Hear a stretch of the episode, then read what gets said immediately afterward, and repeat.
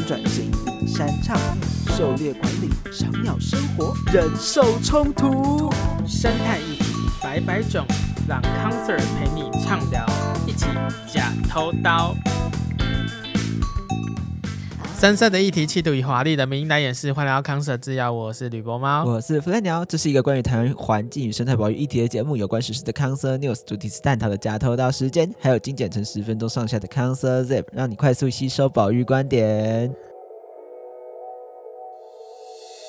我上礼拜终于动情结束，我的摆摊 也也热热闹闹的结束了，很开心。在那么寒冷寒冷的时候，有那么多人来支持，而且我们短袖卖的很好，莫名其妙，莫名其妙，真的莫名其妙。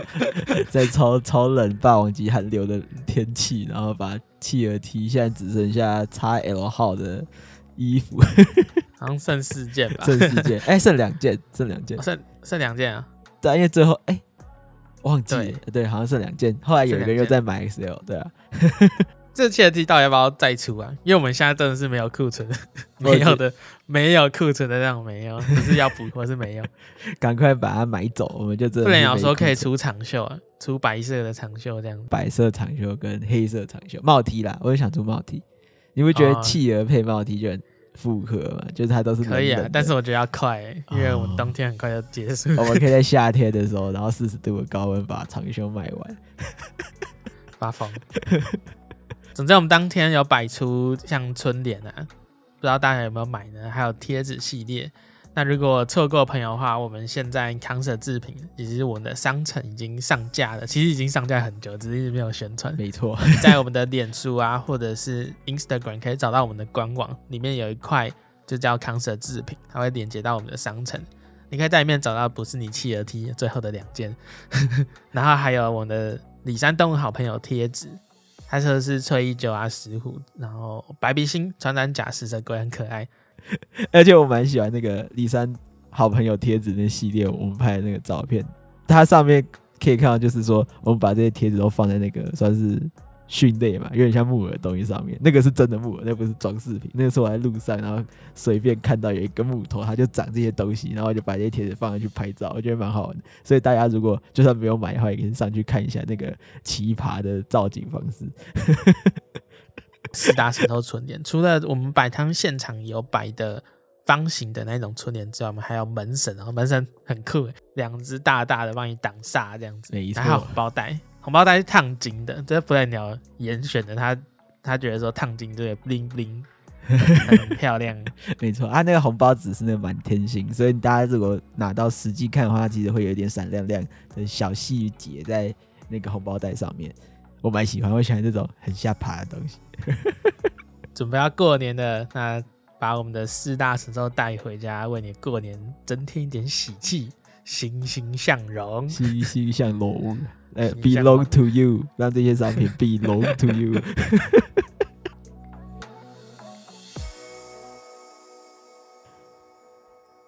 那接着就到我们今天的主题了，今天是我们回到李山东好朋友系列。那今天主角是食蟹猛，他还不在贴子里面。哎、欸，这个这个我们知道，慢慢一个一个出。没错，先讲那个字怎么写啊？就是吃东西的那个食，嘿，然后螃蟹的蟹，然后萌就有趣了。萌这个字，它是狐獴的獴，那它左边是一个犬字旁，右边是蒙古的蒙。可是我发现很多人在打字的时候是没办法把把这个字成功的打上去。这个字名就超常见的，而且 emoji 好像也有吧？我。哎，还是没有？有吗？没有吧。有。好，反正它是一个狐獴这种东西，是一个大家常见的生物吧，就是动物。我们总招跟我们说那是 emoji。哦，好吧，哦，因为它从日文来的。没错。可是我自己也打不出这个字，打不出食蟹獴，我都打实现，然后随便打一个字，然后再去复制贴上。我每要打实现萌的时候都这样子。那你就是没办法打的，因为我我我在整理野外的自动相机影像的时候，常会拍到实现萌。对。然后我会写成记录的那种清单。然后我的有几个学弟妹，他们好像电脑吧，就是打完之后会变一个实蟹，然后问号，实蟹口，是问号，哦，问号，实蟹问号，应该是有些字形没办法出，有可能是跟什么编码有关，什么 Big Five 那个什么，呃、我不知道。对对对 然后我就去在这几天去查实蟹獴的文献，然后去硕博士论文网查一些文献的时候，发现说有些人摘要里面就看到什么实蟹口七地利用状况，然后什么，然后计算实蟹口的活动，然后就我那时候我直觉就想说，哇。嗯哎、欸，真的很拟人呢。我说人口人口嘛，对不对？哦，啊，石蟹口，我想，哦，好可爱的比 喻方式。没有，他会发现那个也是写猛口嘛。对对对对，对去看这些猛口，对，食蟹口。嗯，我就想说，应该是跟猛口或者什么石蟹口这样概念，像人口这样子。对，我就觉得很可爱。后来发现那个那个口不是真的口，那个是。字显示不出来，然后变成一个方形。不过食蟹我好像叫食蟹口也是没有问题，因为它确实是会吃螃蟹。在台湾的话，算前山啊，就是低海拔，一路到中海拔可以遇得到森林啊，或是溪流附近。那他们在台湾是特有亚种，就暗示着一件事情，说其他其他国家区域其实也可以遇到食蟹獴这样的动物，就像之前的白鼻星那样子。对，还有那个啊，鼯鼠。大赤鼯鼠，不也很多亚种，像台湾，然后或是中国，然后印度那都有。对，那他们是食肉目的动物，就代表说他们其实是吃肉的。你会在一些文献上面会看到它的别称，像是中索猫或是蓬尾迪。蓬尾迪，对，因为它尾巴其实是蓬蓬的啊，就是就是那个炸毛的感觉，对，有点像在描述。那个松鼠或者说碰气，长长长的那种感觉，对 啊对啊，蓬尾鰱，嗯嗯嗯，那英文叫做 mongoose。那我们在早期的文献当中，好比说陈建善老师一九五六年的《台湾脊椎动物志》，它里面就有提到是用 mongoose，它是 M U N G O O S。哦，可是你在后面有些文献要看到是 M O N G O S，M U N 这个开头是比较早期的。那我们发现这个字根是跟就是食蟹獴的其中一个分布地区，就是印度那边的在地的语言，像印地语或者什么马拉地语之类的，它都有这样的字根。后来辗转就是变成 mongoose 这样的字。嗯，我我原本看到 mongoose 还以为什么星期一的鹅，原来 M O N goose 对。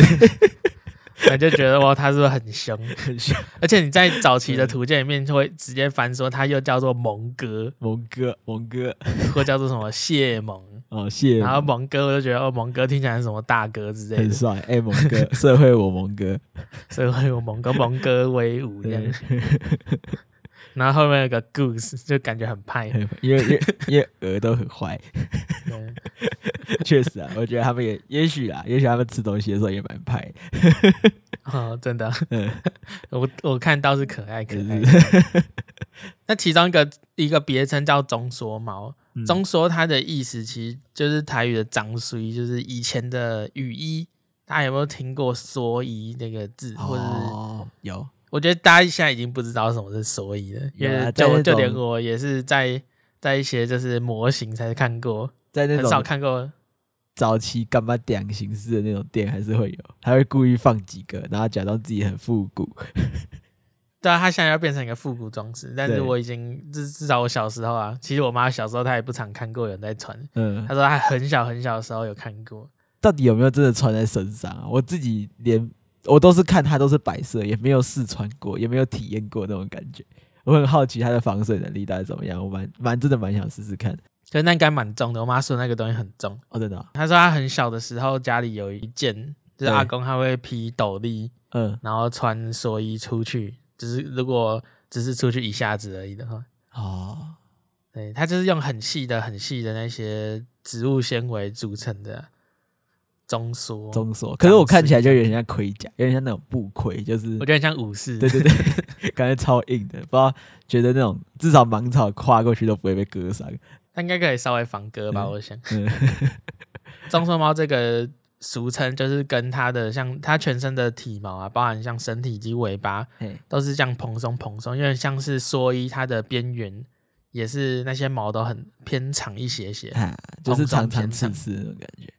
对对对，不像那种很短、很光滑的那种毛色，它看起来粗糙的毛，对，蓬松粗糙，所以才会有这个中缩毛的这个别称这样子。所以要 cos 它是不是很容易？就是我们去买一件那个那个中缩衣，然后套在身上，然后画两条白线在那个脸上就好。下一届夜色都还差得远哦，是因为他们其实身 体。形状很酷，像是纺锤状的流线型哦，脸长长的，尾端那边是就是身体蓬起来，然后尾端那边慢慢慢慢尖尖下去嘛。啊，它尾巴也是这样子。对，所以从侧看，它就是一条纺锤状的东西。蛮可爱的。为什么会倒流线型？是他们连耳朵都会都不破坏这样的形状。但是它耳朵没有小没有突出身体，是在没有没有特别突出来，小小的，而且往后这样子，很可爱。它身上基本上都是偏灰到咖啡色的那种颜色。嗯，然后从脸部、颈部有一条比较明显的白色鬃毛。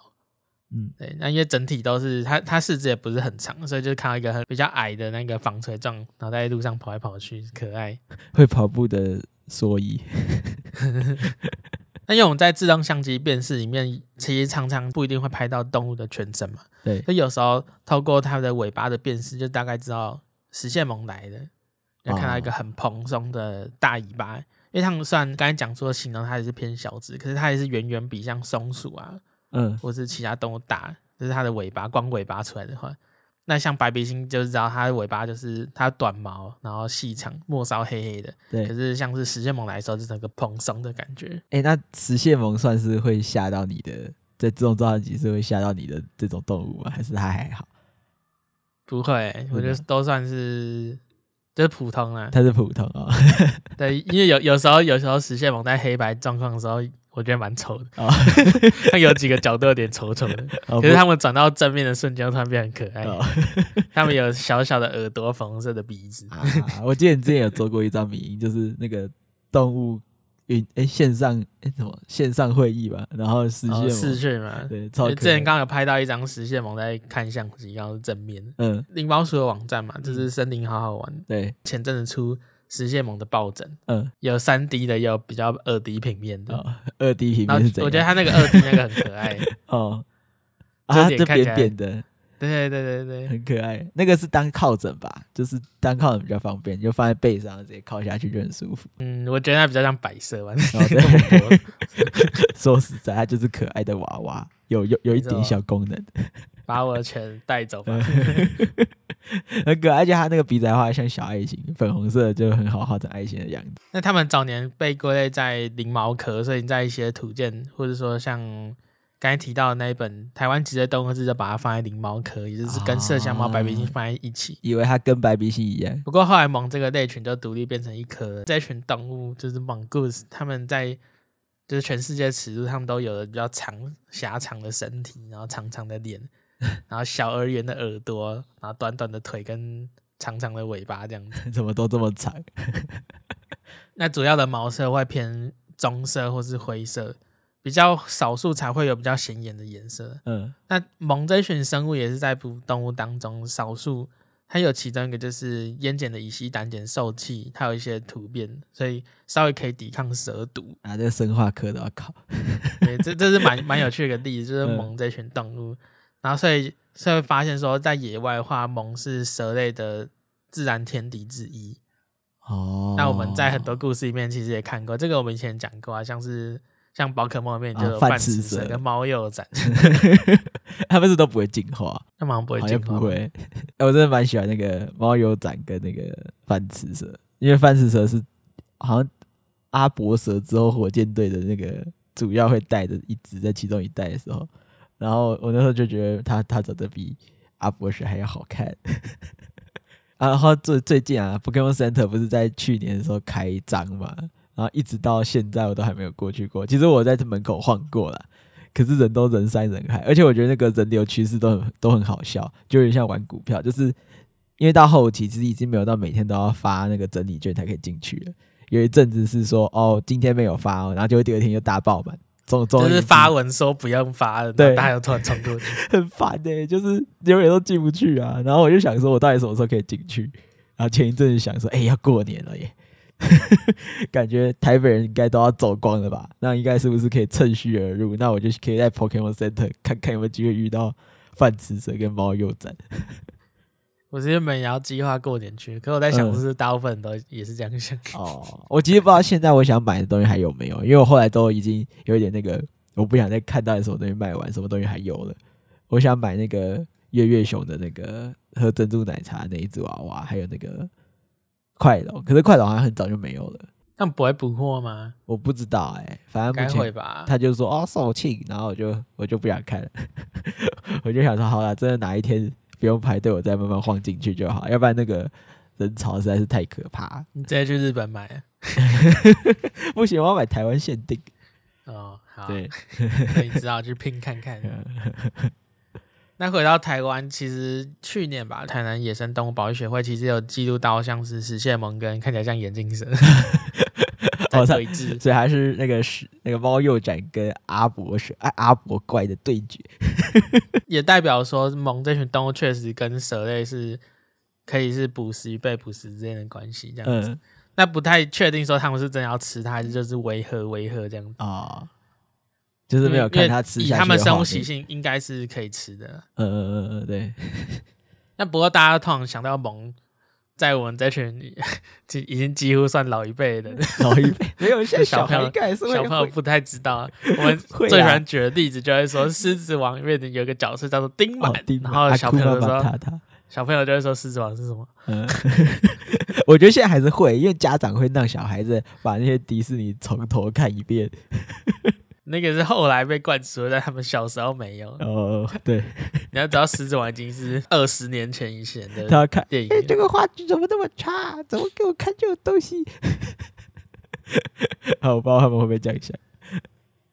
然后在想说，我们《狮子王》，我们现在在讲《狮子王》，就很像是以前家长都会说一些什么，这不是现在年轻人都知道，像是举一个影视作品，然后台下人就会在。互相看来看去说什么？狮、哦、子王也有这种概念，因为狮子王是一九九四年，一九九四 有够久，我还没出生、啊，我就不管。总之，总之，它是我小时候的电影啊。对，啊，里面就有鹏鹏跟丁满，然后丁满就是其中一只狐獴。嗯、那狐獴现在在像是台北动物园嘛，台北的木栅动物园，呃对，应该说台北市立动物园，不能说木栅动物园。然后还有像高雄寿山动物园，应该都可以看得到狐獴。嗯，那他们蛮可爱的，就是说他们就是一群，然后会突然站起来，站起来，像他守卫兵这样，也是广大蒙科家族的一员。嗯，不过他们是细尾獴那个属的，那是住在南非，所以它其实台湾是遇不到的，所以台湾看到都是引进的，像在动物园会看到他们。嗯，不过狐獴比较特别是他们是群居动物，所以像是。他们会有卫兵这样的机制，就是其中一个他们是群居动物的特色。他们会留下一些来育幼啊，一些来守守卫他们的家园这样子。然后同时，他们有一定程度的阶级制度。我觉得蛮推荐大家，如果可以看到动物星球频道前阵子有个狐獴大宅门，哎、欸，我以前有看诶、欸，我以前会追剧，你知道吗？我追剧是很会追狐獴大宅的，我觉得还有排到第一季还是第二季，然后发现有一只核心的那个。妈妈，然后那边带小孩，然后他们还遇到眼镜蛇啊，然后互相就是守卫，这个画面都很精彩，我觉得蛮好玩。我小时候是、这个、算是蛮蛮有名的，对对对，哎，它也是我小时候的东西，对，不是最近讲一些老东西，没错。最近我不知道有什么狐獴，最近有那个啦，有那个间谍，就是间谍系列有拍狐獴，间谍系列现在还有在播吗？我不确定哎、欸，可是前一阵子应该还有。我有我有看过间谍用狐獴有两个，一个是他真的做假狐獴，然后还有一次是做那个眼镜蛇还是什么的，反正我觉得超白痴的，就是他做一只眼镜蛇，然后狐獴都去御敌，然后跟那只相机打架。可是后来狐獴也蛮聪明的，他发现那眼那个摄影机就是机器人，他就不管了。最让我觉得很酷的就是他的配音吧，嗯，旁白讲话的时候都觉得很好笑。哦，对对，那时候都还没有星期天。对，不管说前几天讲，我觉得他的旁白 本身就很好笑，是间谍的时候，那就是很有趣的地方。对啊，就欢迎大家把这些影片挖出来看。那不过回到台湾，食蟹獴他们是倾向偏独居一些些，所以你会在生殖或是育幼情况之下，比较少会看到他们跟其他个体去互动。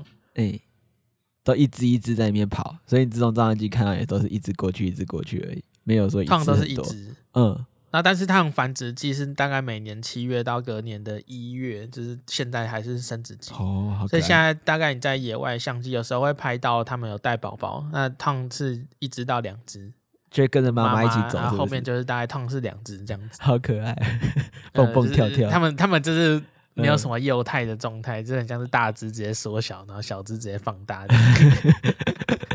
大萌小萌，大萌小萌。就是没有那个头特别大的感觉，还是差不多样子。我觉得差不多，就是比较小只 跟比较大只，好可爱啊！他们都看到两只比较多。嗯，不过这有一些研究有记录到说，他们就是还不是成体那些，有时候会一起出现。那推测有可能是跟玉笛有关，所以他们可能没有想象中的那么独居这样子，他们没有那么社社社恐。那再回到说，我们什么时候会拍到食蟹獴？他们多半是在白天可以被我们记录到。嗯，像是顶多到清晨或者傍晚啊。那晚上的时候，确实食蟹獴的记录就少蛮多的，嗯，就几几乎都没有。我在野外没有看过、欸，哎，我只有在动物园看过，就是它的那个动物园好像有养一只吧，在台湾动物区，然后我那时候就有去找它那只，其实也不太常出来，偶尔出来我就很开心。就那只是有好像有截肢吧？啊，对对对对对对，好像被兽夹夹到嘛，然后嗯，对我记得是这样。然后他的食食盆还放在那个体重计旁边，我知道。所以他在跑过去的时候就可以刚好看一下他多重。那通常通常实现猛，因为它还是会比较倾向一点点成婚的。那再加上动物园的习性是它有固定时间放饭，嗯，所以如果你真的想要找到它的话，建议还是成婚九点多或者什么快要四点多。嗯，他们刚放饭的时候，或是要放饭的时候，比较容易看到动物跑出来。你说他把体重机放在食物旁边的压力好大，他看一下自己的体重，到底要不要继续吃？没有，过年快到，不要讲体重两个字。我说他要不知道体重对他的意涵，当然，就是推荐给大家去逛动物园的小技巧。如果你真的每次都觉得都碰壁的话，那你就是等大家放饭的时候去。OK，通常是四点吧。好，学起来。那他们他们平常在的环境，就包含像是大家去动物园看食蟹獴的时候，他们会把它布置成一些像是森林环境，可能有一些溪流，那附近也会布置一些像洞穴的地方，因为他们实际上在野外也是住在像岩洞啊，或者他们会自己去爬一个洞或者草丛这样子。嗯，那他们有些人会说他们就是溪流型的动物，可是他们不必然一定要在溪流旁边，那样子溪流环境有可能是小溪涧，或者说。它没有成为一个，就是像你想象中那样河河川河流那样跨跨河那种很大那种桥。它不是在那边游泳抓鱼，他们其实在那种很很小的那种有水流过的地方就就可以，就可以找到他们食物。嗯、所以有他们出现的地方，不必然说旁边就会有一条大溪、大河、大溪之类的，没有。嗯、对，因为我们在森林里面，其实很多地方都有食蟹獴，只是说他们其中一块的食性，他们会靠近溪流附近。毕竟他们也是善于就是像游泳、潜水，然后找一些小动物。嗯，那他们的食物就包含像是老鼠啊，或者蛇、蜥蜴、青蛙，那再就是鱼类的啊。基本上小动物什么都吃。对，以及像是淡水的虾蟹，嗯，它叫食蟹猛嘛。嗯，crab eating mongoose，crab eating 猛他们吃 crab 那样子。它是呃食蟹口，每一只都是食蟹口，嘴巴都可以装螃蟹。他们都是找蟹达人。哎哎，乖乖，我们在野外调查食蟹獴的方式，除了像是直接目击以外，嗯，这种相机的照片也是一种。那我们有时候会透过排遗嘛，就是看那种大便，知道说动物来了没。嗯，那往往食蟹獴大便可以在里面找到一些像是甲壳类的碎片之类的。哦，那其实也是一个简单的暗示说，说哦，这附近可能有食蟹獴这样子。所以他们吃的时候是会直接把那个壳吃掉，还是？他们会怎么进食？不会啊，可是有时候会带壳咬进去一些些，因为他们不会剥那么干净。哦，他们会把食物摔碎。像他们的捕食方式就蛮有趣的，他们就是一边、嗯、一边找。像我在福山有看到的石蟹獴，他们其实就在水旁边走走停停，走走停停，然后一下抬头看一下大家，一下 一下就是用它的爪子去石头下面挖，这样子爬一下，挖这样抓一下，这样子。嗯。那他们有趣的地方是。像他们会吃螺贝类嘛，它有时候就咬一个小洞，它就把里面的螺肉整个这个抓出来。哦，抓出来。可是如果那个壳真的很硬的话，他们有一个很酷的捕捕食或者觅食的动作，就是他们会高举那个物体，嗯，然后从前面往后面甩。你可以想象一下，就是你现在大概比方说两脚鱼肩同宽好的，嗯，然后你今天手捧着一只大瓜牛，然后你觉得它壳太硬了，嗯，那你就是很快速的。弯下腰，然后顺势的手抱着那个壳，然后从你胯下往后丢，然后你后面正好有一颗大石头，然后就啪，然后撞上去，这样不会乱弹弹走吗？他们也是蛮厉害。可是很酷哎、欸，你大家去查一些影片，对，比方说前阵子南台湾那边有一笔石蟹猛吃寄居蟹的影片，嗯，就是刚好有有人有有学者在那边自动相机有拍到，那他刚好就是用这样动作去吃。哦，你说他把寄居蟹拿起来，然后往胯下。一砸，然后把它砸死。对，往胯下，然后往后面这样一砸，这样子。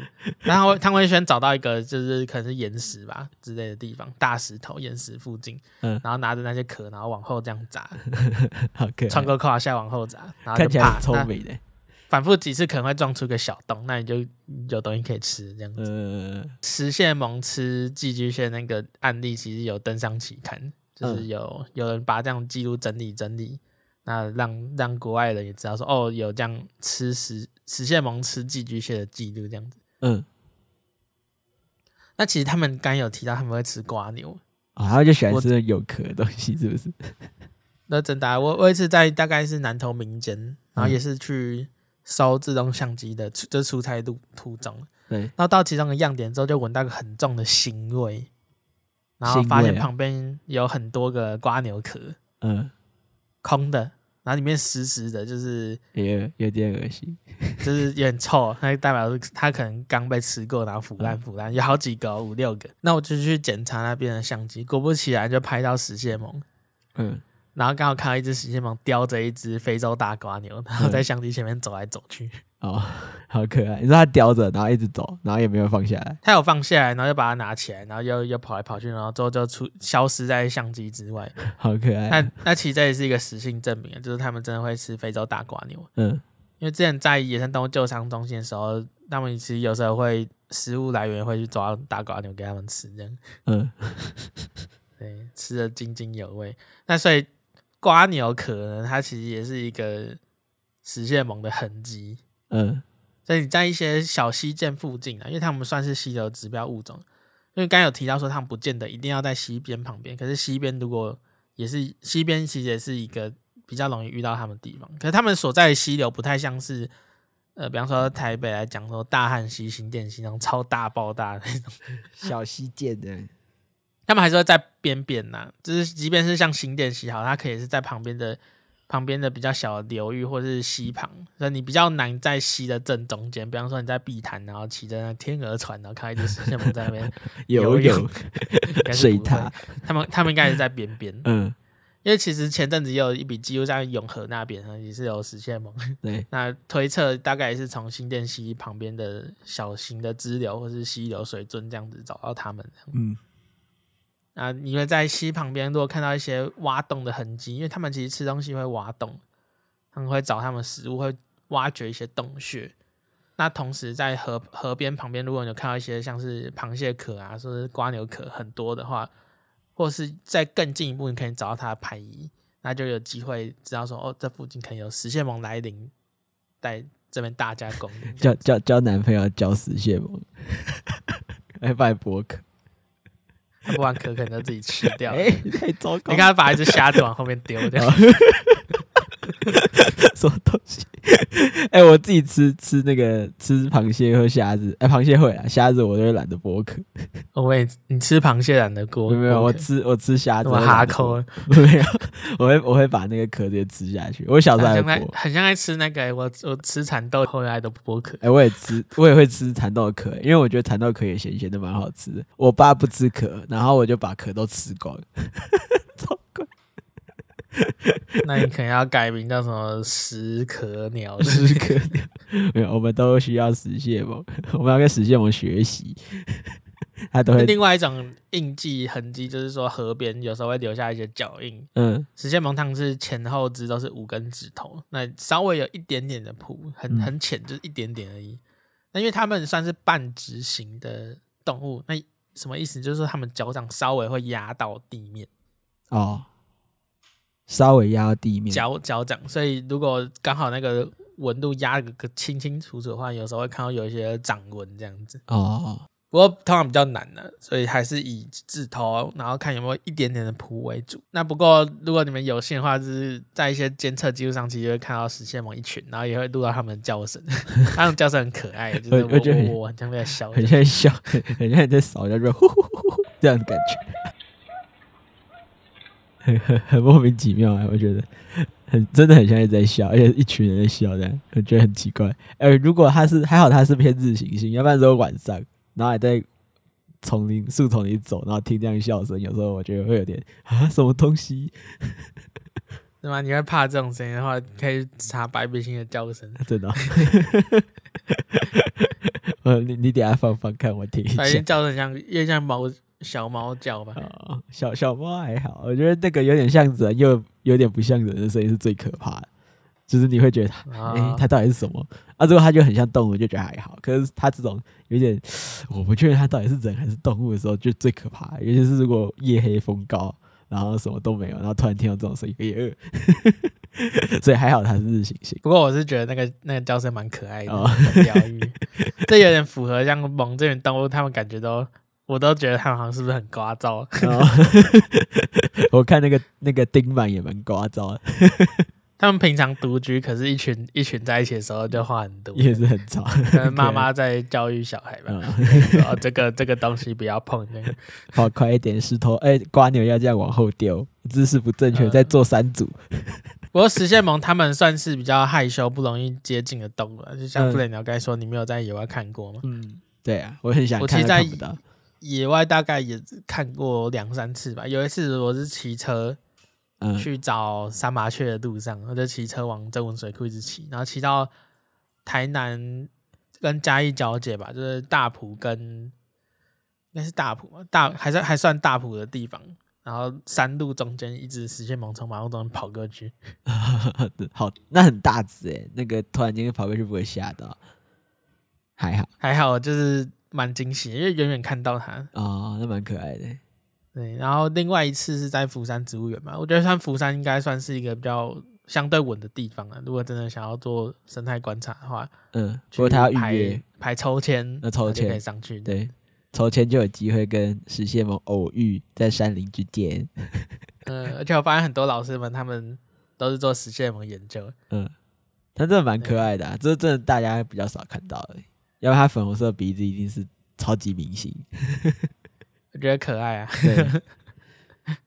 那刚才提到了食蟹獴，他们在台湾是特有亚种，意思就是说其他其他地方也可以找到食蟹獴，例如像是南亚、东南亚之类的，像孟加拉啊、柬埔寨啊、印度、寮国，然后到藏南地区、不丹，或者说中国，那东南亚、马来西亚、泰国、越南那边、尼泊尔那边都可以找得到。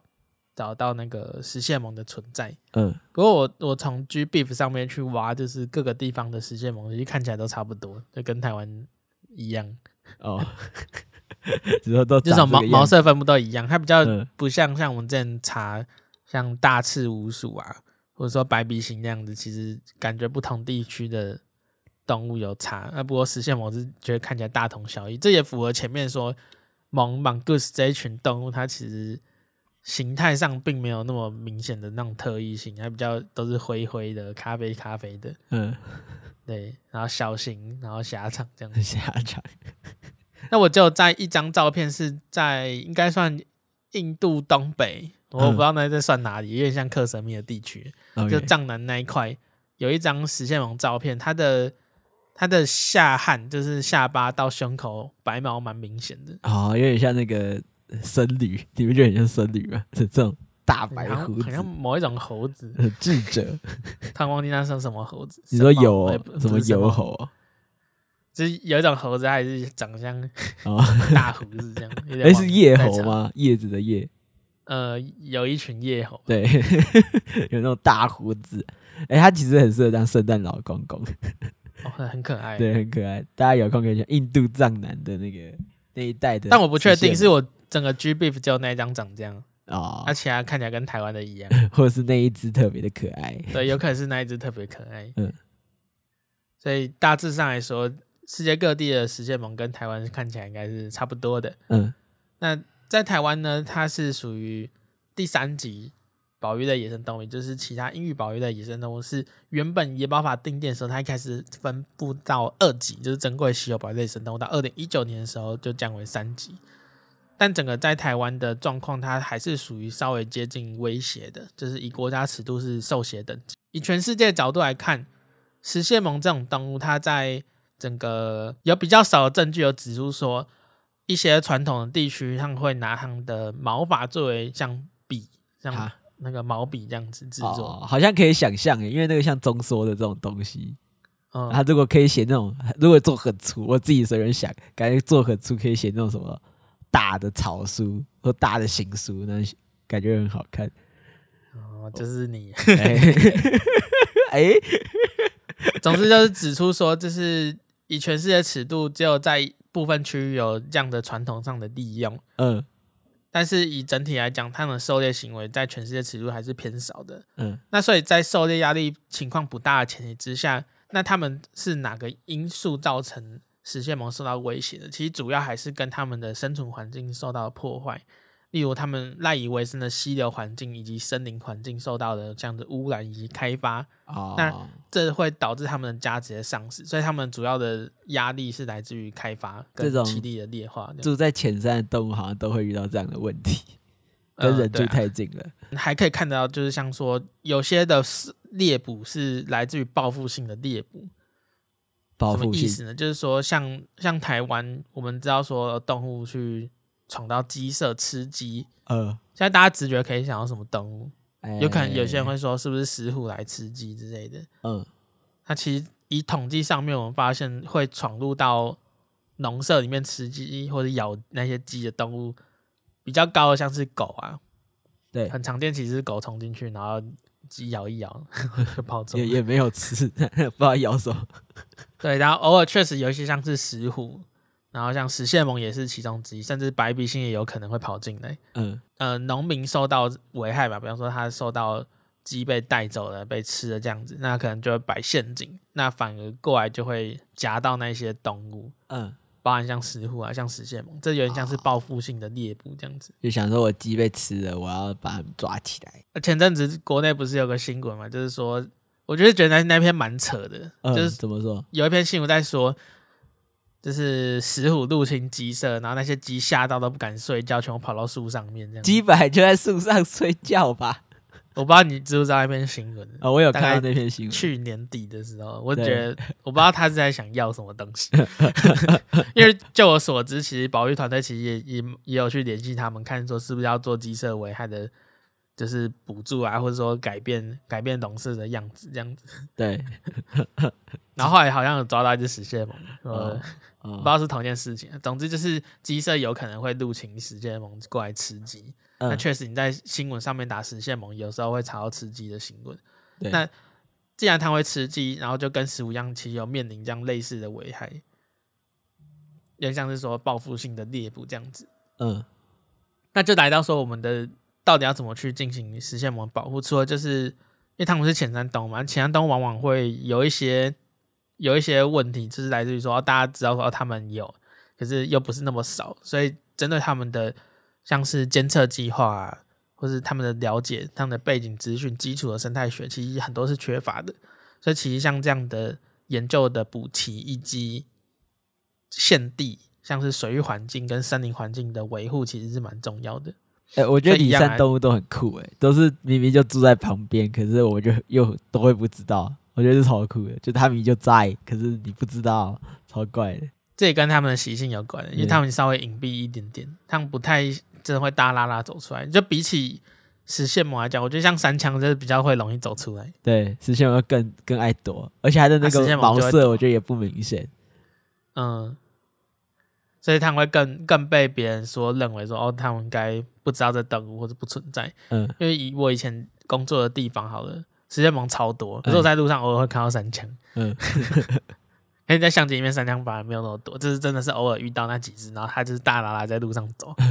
可是食蟹獴一堆哦，可是你都在路上看不到，都不知道躲去哪里。而且它们也是日行性的耶，真的 好怪啊，超屌的，都不知道躲去哪，好神哦。反而是三枪。晚上是会跑会跑出来的，嗯，它像半夜其实也会出来玩，啊、可是像食蟹獴这种日行性、纯日性，你在白天其实不一定遇到他们，因为他们真的蛮警惕人的这样子。哦，民众回报上有看到几笔食蟹獴在晚上出现，那其实都是在穿越马路的时候，嗯，那毕竟穿越马路就会有可能有相对的危险，那路杀确实也是一种问题。那路障的阻隔，就是我们有提到的人人为的构造物，那边坡它好不好让这些野生动物穿越或是攀爬？那这他们一样会面临一样的问题哦。那再加上他们其实是也开始渐渐习惯于我们的生活环境嘛。我们在一些新闻当中去查食蟹獴，你可能会查到说一个独家新闻，就说肯定国家公园看到石蟹獴在吃垃圾哦，那就会有一样的问题，像石蟹獴。那前面有谁？可能前面可能是白鼻星，可能是黄喉貂这样子，欸、甚至是台湾猕猴。野生动物它离人的环境真的很近。那随着我们的版图扩张啊，他们版图锐减，他们食物来源减少之后，往人的社区活动，或者说看一下垃圾可不可以吃，这其中就会遇到的。嗯，对啊。哎、欸，我在想，他他们他们长这个样子，然后其实就是在就是至于住在我们附近，什么去都看不到。这其实很像那个穿吉利服，所以还可以从那个什么中缩猫变成什么吉利猫之类的。吉利服就是那个打那个生存游戏常会有的，就是他会把全身就是穿那种迷彩的草丛。实现萌改为吉利猫。哎、欸，好哎、欸，既然现在脸书的活动已经又复活了，我们要好好利用这个。超怪，结果大家根本不知道实现我是什么。那像遇到。这边提到像垃圾问题的话，其实比较简单做法还是让子母车可能是上锁，或是让它比较不容易去推开这样子。嗯，我们在他家或者说让太平山，他开始有在进行垃圾桶的一些改制这样子，让它不会翻垃圾桶。哎、欸，其实我觉得我在家里也需要，因为我家的狗也会翻垃圾桶，而且它都教不会。我觉得也许也许大家在家里开发这种不会让动物翻垃圾桶的，之后也可以在那个野外应。运用起来，所以这感觉可以，就是有那个民间版跟那个户外版，然后大家都这样用，这样就不会有这样的问题。入侵鸡舍的问题，那其实这个模式就跟石虎的状况类似的。嗯，先理解说到底什么动物去入侵你的笼舍，那你的笼舍是不是能够做一些补补强？因为其实有些笼舍算有围起来，那。狗啊、石虎啊这种动物其实很轻易就可以跑进去。鸡舍维护就是类似啊，就是将将你的笼舍维护好，其实应该就是可以解决大部分的问题。就不止食蟹獴，石虎也不会来啊，狗也不会来这样子。嗯嗯嗯。那接下来就是森林跟河川的维护了。那一样，我觉得就是照法规走啊，该做生态检核的去做，然后环评的去去弄，然后水水土保持计划去写这样。浅山动物都会遇到可怜的事情。可是，如果大家很想要再关注更多的食蟹獴的影像或是照片的话，我们推荐个社团，就是食蟹獴好萌台湾 Crab Eating Mongoose 的脸书的社团啊，那你可以在里面看到很多的食蟹獴记录，没错，很可爱。我觉得粉红色配那个白色脸颊旁边那个线条真的超可爱的。就是都，它线条跟鼻子都是画龙点睛的感觉啊，而且眼睛小小的啦，对，眼睛小小的，然后配这种画龙点睛的颜色，我觉得就啊，可爱感提升。大家真的平常写实蟹萌都喜欢用，就是另外一个萌，嗯，很可爱哦，对，实现萌，那个打只有我们自己打文案可以这样。那个萌萌，萌萌来了，萌萌好可爱。这是我喜欢的某某，那我我的资料夹是也也是有一堆食蟹獴的丑照啊，平衡报道一下。那我们今天就是要来到另外一个李三系列食蟹獴，那我们理解到食蟹獴的生态，然后到它面临的一些危机。那也欢迎呢，就是要过年的来我们的康社制品商城啊，没错，的支持确实是我们的动力。支持，对。那如果对商品有任何意见或想法的话，欢迎留言告诉我们。因为现在有一些粉丝也也透过留言告诉我们说，哎、欸，我希望可以许愿，可以出什么东西。那欢迎大家来许愿，这样。没错，许愿就有机会成真哦。没错。那今天节目就录到这边，我是吕博猫，我是飞鸟，我们下次再见喽，拜拜，拜拜。